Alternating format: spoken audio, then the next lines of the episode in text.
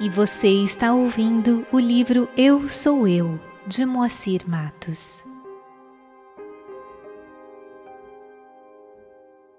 E retornando às palavras de Jesus: Entrai pela porta estreita, porque larga é a porta e espaçoso é o caminho que conduz à perdição. E muitos são os que entram por ela e porque estreita é a porta e apertado o caminho que leva à vida, e poucos há que a encontram. Jesus nos fala que a porta é estreita e entendemos que essa porta é tão estreita, mas tão estreita, que nela não cabe ninguém, a não ser o próprio indivíduo considerando que a porta é individual, subjetiva, e somente o próprio, aquele que medita, pode por ela passar em sua busca interna. Nos Evangelhos, em João 10, versículos 7 e 8, temos: Tornou, pois, Jesus a dizer-lhes: Em verdade vos digo que eu sou a porta das ovelhas. Emmanuel, no livro Pão Nosso, capítulo 115, através do querido Chico Xavier, disserta sobre tal passagem, dizendo: Não basta alcançar as qualidades da ovelha, quanto a mansidão e ternura, para atingir o reino divino. É necessário que a ovelha reconheça a porta da redenção com um discernimento imprescindível e lhe guarde o rumo, despreocupando-se dos apelos de ordem inferior a eclodirem das margens do caminho. Daí concluímos que a cordura, para ser vitoriosa, não dispensa a cautela na orientação a seguir. Nem sempre a perda do rebanho decorre do ataque de feras, mas sim porque as ovelhas imprevidentes transpõem barreiras naturais, surdas à voz do pastor, ou cegas quanto às saídas justas em demandas das pastagens que lhes competem. Quantas são acometidas de inesperado pelo lobo terrível, porque fascinadas pela verdura de pastos vizinhos, se desviam da estrada que lhes é própria, quebrando obstáculos para atender a destrutivos impulsos. Assim acontece com os homens no curso da experiência. Quantos espíritos nobres hão perdido oportunidades preciosas pela própria imprudência? Senhores de admiráveis patrimônios revelam-se, por vezes, arbitrários e caprichosos. Na maioria das situações, copiam a ovelha virtuosa e útil, que, após a conquista de vários títulos enobrecedores, esquece a porta a ser atingida e quebra as disciplinas benéficas e necessárias para entregar-se ao lobo devorador. E ainda, através de Chico Xavier, em uma passagem do livro Os Mensageiros, capítulo 27, segue a orientação. Como veem, o ensinamento de Jesus quanto ao bater e abrir-se-vos-á é muito extenso. No plano da carne, insistimos à porta das coisas exteriores, procurando facilidades e vantagens. Mas aqui, no plano espiritual, temos de bater a porta de nós mesmos para encontrar a virtude e a verdadeira iluminação. Mas será que não temos conhecimento? Ou não nos recordamos? Ou ainda não somos orientados no sentido de que podemos, com toda certeza, penetrar nesse reino de beleza e sabedoria? Simplesmente acessando a porta individual, subjetiva, interna?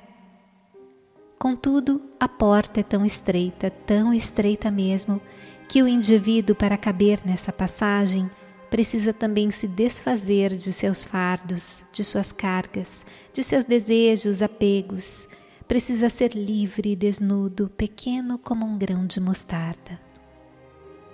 Alguém poderia, aprofundando o tema, dizer que existem variedades de portas, considerando a possível existência de variados planos dimensionais se interpondo paralelamente, havendo assim porta atrás de porta, em que cada porta abriria uma dimensão, véus por trás de véus, que se abririam, que se dissolveriam em cada passagem dos eventuais vários universos.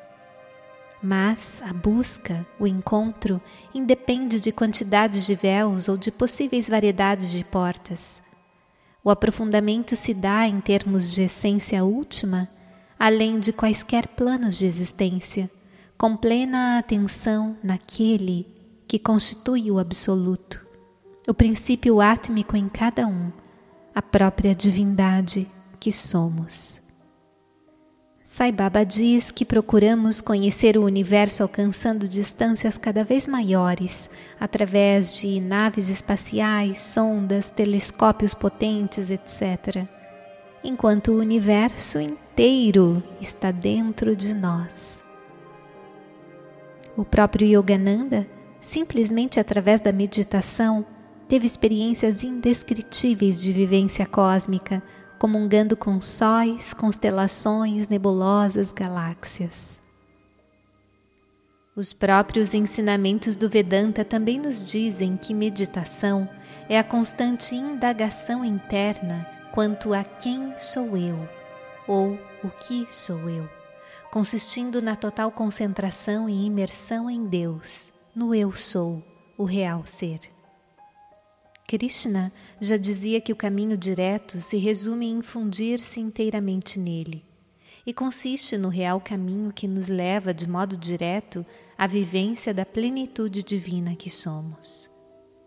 São palavras de Krishna ainda no Bhagavad Gita. O irreal não pode existir e o real não pode deixar de existir. A verdade definitiva dessas duas proposições é conhecida pelos homens sábios. Esse eu nunca nasceu e jamais perecerá. Tampouco, tendo existência, nunca deixará de existir. Não tem nascimento, é eterno, imutável e primordial. Não morre com a morte do corpo. Quando tiveres alcançado este conhecimento, não cairás de novo no erro. Em virtude deste conhecimento, verás todos os seres, sem exceção, em ti mesmo e, portanto, em mim. O homem de fé é aquele que alcança o conhecimento, o homem de dedicação e que tem controle sobre seus sentidos havendo alcançado o conhecimento, em pouco tempo terá logrado a suprema paz. Para aquele que conquistou a si mesmo e que permanece em perfeita calma, seu ser está tranquilo no frio e no calor, no prazer e na dor, na honra e na desonra. E entre todos os tipos de yogis, Aquele que me rende culto com fé, com seu ser interior absorto em mim, é considerado por mim como o melhor de todos os yogis.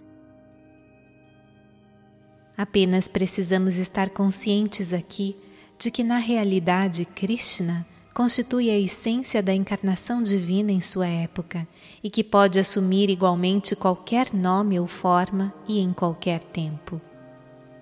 Sai Baba disse: A verdadeira meditação reside na unificação da mente com Deus. Assim como leite e água não podem ser separados, a mente, da mesma forma, uma vez fundida a Deus, não pode ser separada. Igualmente, seu amor deve tornar-se um com amor divino. Algumas pessoas contemplam Deus por um período limitado de manhã e à noite. Isso não pode ser chamado de meditação. Você deve contemplar Deus em todos os momentos, em todos os lugares e em todas as circunstâncias. Execute todas as tarefas com sua mente fixa firmemente em Deus. Essa é a verdadeira meditação. Pensar em Deus por um período limitado é apenas devoção em tempo parcial. Devoção em tempo parcial dá direito apenas à graça parcial. Você deve ter dedicação em tempo integral, a fim de alcançar toda a graça. Você nasceu muitas vezes vendo, fazendo e experimentando o que já viu, fez e vivenciou. Você deveria perceber que nasceu para não nascer novamente. Você deveria ver e experimentar aquilo que dará realização à sua vida. Quando experimentar o Atma, princípio divino, você não precisará experimentar qualquer outra coisa essa é a unidade do princípio do Atman. Para experimentar esse princípio eterno, você deveria abandonar o apego ao corpo e entender a verdade de que o Atman em você é o mesmo Atman que existe nos demais. Bata a porta de seu próprio coração e Deus um morador surgirá. Assim, os portais vão se abrindo diante de nós durante toda a nossa vida, redirecionando-nos instante a instante em nossa caminhada, até que cessem todos os caminhos sem mais rumos nem direções, nem metas, restando-nos apenas o vivenciar no dia a dia a verdade do ser e apenas dentro de nós mesmos encontra-se a fonte de toda sabedoria, de toda riqueza, beleza, formosura, paz, felicidade e perfeição, e que só pode ser encontrada através do portal interno da divina consciência. Precisamos somente nos harmonizar, estar tranquilos e deixar fluir. Deixar fluir através de nós próprios, do portal celeste o verdadeiro e divino ser, o Eu Sou.